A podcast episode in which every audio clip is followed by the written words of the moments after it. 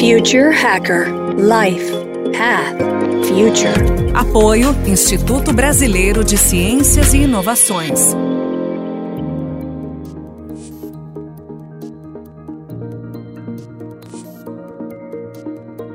Olá pessoal, bem-vindo de volta aqui ao Future Hacker, um papo ótimo aqui com o JP Melo. JP, deixa eu fazer uma pergunta agora a respeito é, ainda da indústria de música, né? Quer dizer, ela está passando por grandes transformações e hoje, né, estamos nos deparando algo muito interessante, que é os artistas vendendo seus ativos, né, como Bob Dylan, Neil Young e alguns até partido por NFT, como King of Leons, né, que ele tokenizou o seu recente álbum, né, que ele, acho que se não me engano é When You See Yourself. Essas tendências, você acredita que vieram para ficar?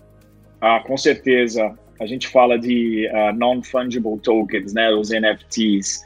Uh, são interessantes né, o uso que eles estão fazendo em cima da tecnologia blockchain, né, que é uma tecnologia que já transforma não só essa forma de você transacionar arte, né, incluindo música e outros elementos artísticos, e até esporte, né, a NBA tem um marketplace de NFTs também, uh, e dentre outros que estão surgindo e vão surgir, né. Uh, o NFT ele vai trazer, por exemplo, a gente tem tecnologia hoje dentro dos estádios, né, que talvez o fã uh, esteja assistindo a um jogo e por qualquer ação promocional de um sponsor que esteja fazendo estágio, uh, dentro de uma, um processo de gamificação, ele possa concorrer à bola autografada do jogo. E no futuro ele também vai concorrer ao NFT do momento X do jogo. Ou ele também vai poder comprar o NFT do momento do jogo. Ou ele também vai poder gerar NFTs do momento dele que ele possa vender para outros. Então, assim, é uma economia que a gente nem entende hoje direito como ela vai uh, uh, transacionar e vai crescer, mas que ela existe, ela veio para ficar sim. A blockchain, obviamente, por sua vez, veio para ficar assim. Existem outras ativações muito interessantes atrás de blockchain. Tem uma empresa chamada Chilis, que tem um site chamado Sócios.com, e ela é, um, é uma tokenização, é uma moeda para os fãs poderem uh, enfim, uh, transacionar com seus times, né, com seus times de preferência, mas também tem poder de voto desses times. Então, é uma moeda que te dá uma voz e uma voz para você também uh, trazer quais são as decisões, decisões que vão ser tomadas no time. Então, é, é, também uma outra dinâmica de envolvimento do fã, né? E isso pode também acontecer por processos de música, discos, é, processos criativos, de arte, enfim, o céu vai ser o limite. O que é legal é que a tecnologia já está aí, já está aprovada, né? E vão ter outros usos. O NFT foi criado há pouco tempo. O que, que vão criar depois, né? O ABC, o XYZ, a gente não sabe. Mas, é, é, sim, a minha resposta é que vai sim ter bastante espaço para isso. Não, e até foi uma loucura que você, você, até falou, né? Pô, a gente, né, o que a gente está fazendo aqui agora, né? É, essa, né a gente está fazendo uma, né, uma video conference sem se conhecer e estamos aqui é, virtualmente. E aí, pegando o teu ganchinho da música, cara, que eu sei que você tem uma, uma, uma um lado aí musical aí. Você, você acredita também que essa época pode estar criando bandas intercontinentais, quer dizer, bandas mesmo de música que, com pessoas que estão sem as fronteiras? Pô, que legal essa pergunta, André. Sim, uh, não só por fato de, da tecnologia em si, então, até falando um pouco do, do porquê, né, School of Rock, por exemplo. School of Rock é muito legal porque ela é o que a gente chama de flipped classroom, né? O modelo tradicional de aula de música, ele é uma pirâmide que você tem a base, que é toda a teoria, você tem um miolo lá de, de exercícios, né, de aplicações, e no fim da pirâmide, né, no topo da pirâmide, é a prática, é você meter a mão na massa. Esse é o modelo tradicional. Por exemplo, uma School of Rock da, da vida é, um, é uma pirâmide invertida. Então, imagina o bico da, da pirâmide virado para baixo, onde que é a experiência é, é, no topo, né? Você tem o miolo, o exercício, e lá embaixo é teoria. Então, a parte experimental de você ter um palco como melhor professor, a prática, né, você subir e tocar como melhor professor, do que você fazer o processo tradicional de estudar teoria, fazer exercício depois tocar, é, é o que traz também processos globais, porque quando a gente faz as apresentações do School of Rock, você tem as apresentações semestrais, você tem os melhores daquela escola, você tem os melhores do país, você tem os melhores do mundo, os All-Star Bands. E esses All-Star Bands é quando a gente encontra todos esses, esses jovens fazendo parte de grandes bandas globais. E tecnologia e a pandemia acelerou essa interação entre esses jovens de uma forma exponencial. Então você vê essa galera compondo música juntos que fazem parte, por exemplo, desse All-Star Band de uma forma muito mais rápida que eles não fariam se não, se não tivesse existido toda essa transição. Né? Então, uh, isso é um sinal de que sim, o processo criativo global utilizando tecnologia remota, ele é factível. E aí, depois que a gente entrar no futuro, também tem muita coisa de como que você poder vai, vai poder interagir com outros tipos não tradicionais musicais. Mas sim, a, gente tem essa experiência uh, e falando sobre, uh, obviamente, latência, e voltando àquele aspecto do, do, primeiro bloco de latência, é um, é um item que, que joga contra ah, um processo de live jam sessions. Então, por exemplo, se você está aí na sua casa, eu estou na minha aqui agora, a gente resolver tocar, uh, fazer uma jam session ao vivo, a latência da distância das nossas conexões, ela vai ser tão ruim que eu vou tocar uma nota, você vai ouvir alguns milissegundos depois, você vai responder com uma batida, sei lá, no, no carrom e não vai dar certo. Tem formas de resolver isso, mas ainda joga contra. Agora, você criar um processo de gravação desde o zero, editar e fazer e, e, e poder colaborar, totalmente factível. Eu faço a provocação, porque você tem uma massa franquia no Brasil e na Europa, né? De começar a criar bandas multinacionais. Aí vai ser um grande desafio aí. Vamos lá, eu vou entrar um pouco agora no, no, tema de usuários, né, cara? Assim, o que a gente percebe, JP, assim, né, que a gente está num momento de transição, né? Onde os dados das pessoas que eram usados, né, totalmente sem escrúpulos, né? Quer dizer, a pessoa nem sabia onde estava, onde estava caminhando, para onde iam os dados delas. E, já, e assim, você vê que assim, os países, né, se não me engano, se não me engano, a Califórnia foi em janeiro do ano passado, aí você tem a, a LGBT, né, tem, do, tem também na Europa. Então, quer dizer, você começou a regularizar no mundo inteiro, assim, do uso do dado, né, da proteção do, do dado, etc. Agora sim, existe uma nova fase que eu queria saber se você acredita nela. Quer dizer, que é, uma, é, um, é um momento onde os usuários vão controlar o uso dos seus dados, comercializar e poderá até fazer uma inversão de ordem, tipo leilão reverso, onde as empresas poderão disputar os melhores perfis. Você acredita nesse cenário?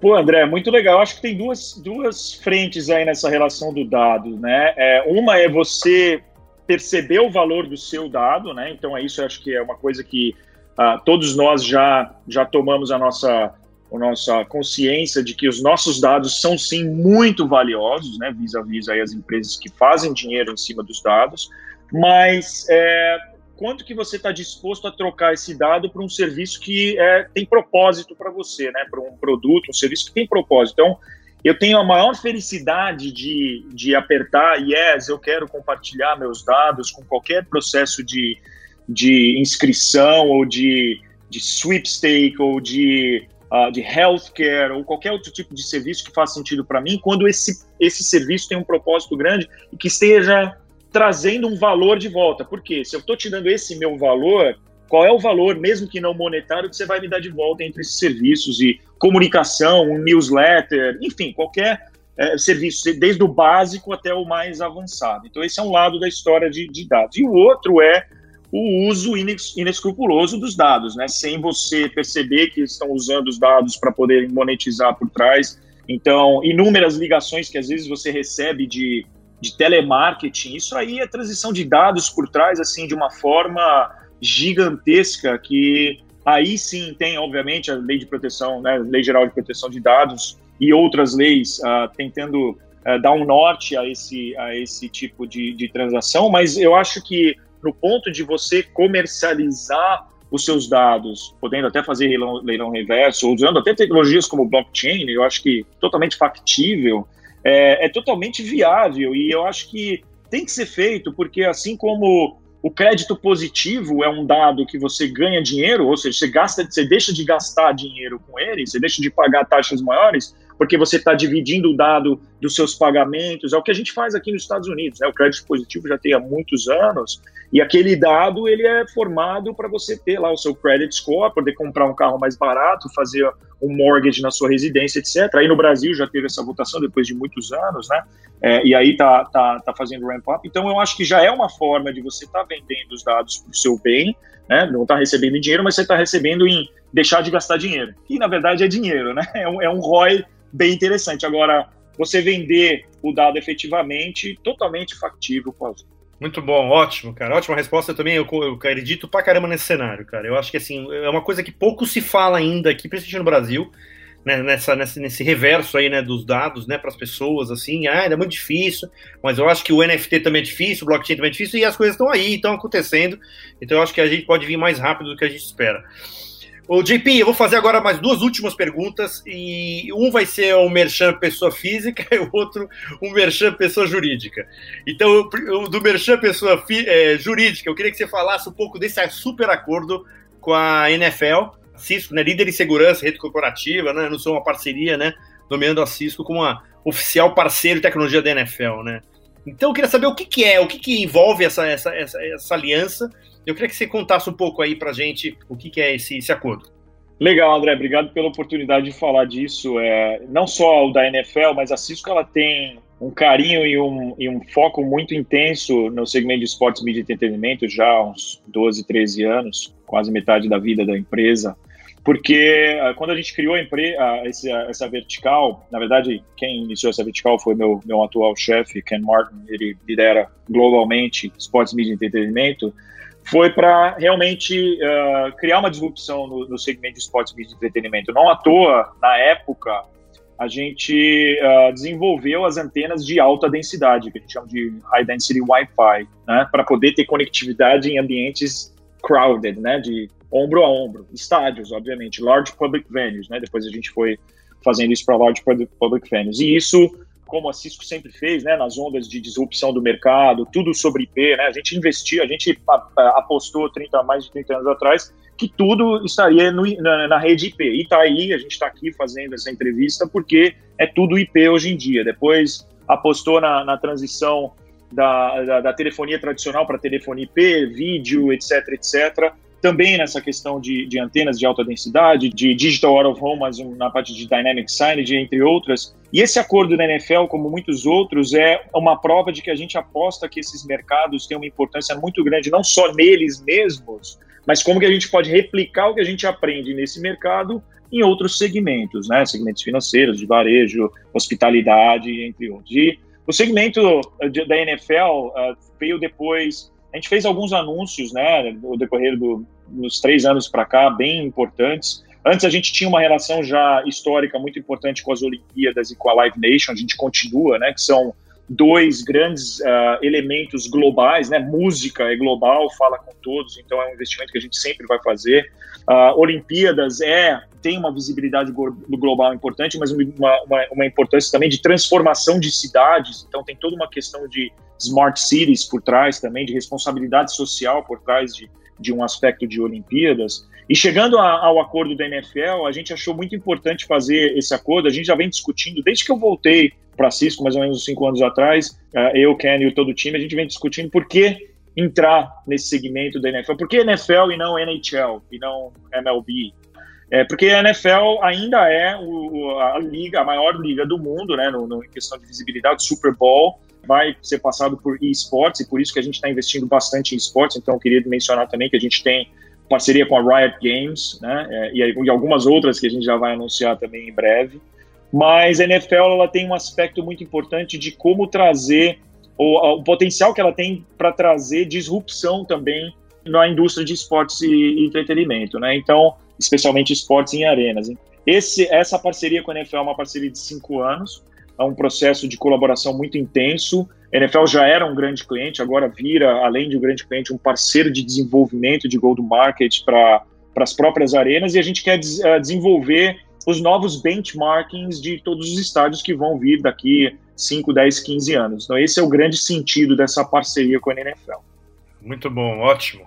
Vamos agora para o tanto da pessoa física, que eu acho que assim eu fiquei encantado aqui com esse projeto, essa fundação, né, que é AIM, que é focada em alfabetizar musicalmente crianças e adolescentes. Cara, conta um pouquinho essa história, cara. Achei muito legal o conceito dela.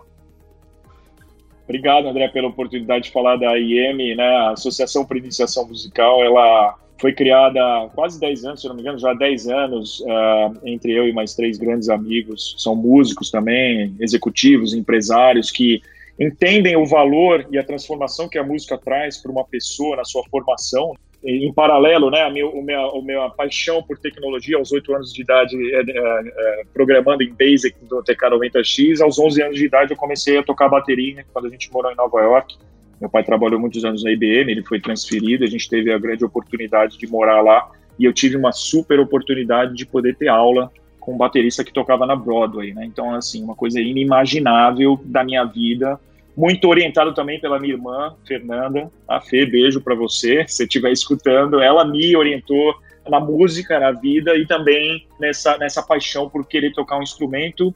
E isso transformou minha vida de uma forma que, quando você faz parte de uma banda, você faz parte de uma microempresa. Uma banda, no fundo, naquela época, pelo menos, que a gente tinha, hoje ainda mais também, mas naquela época muito né, hustling, para você poder fazer o merchandising da banda, da onde você vai tocar, quanto que vai custar os ensaios, pô, ninguém com grana, como é que você vai fazer o transporte daquilo tudo é, o respeito ao próximo, né, o senso de colaboração e o trabalho comunitário que você tem, você integrar com os membros da banda, respeitar o outro chegando no horário, saindo no horário. Né? Obviamente, não estou falando que todas as bandas são assim, mas essa é história de que as bandas tentam ser. E essa, essa micro, esse microempreendimento dentro das bandas também me formou como pessoa e profissional. E a gente quis dar isso de volta para a sociedade de alguma forma.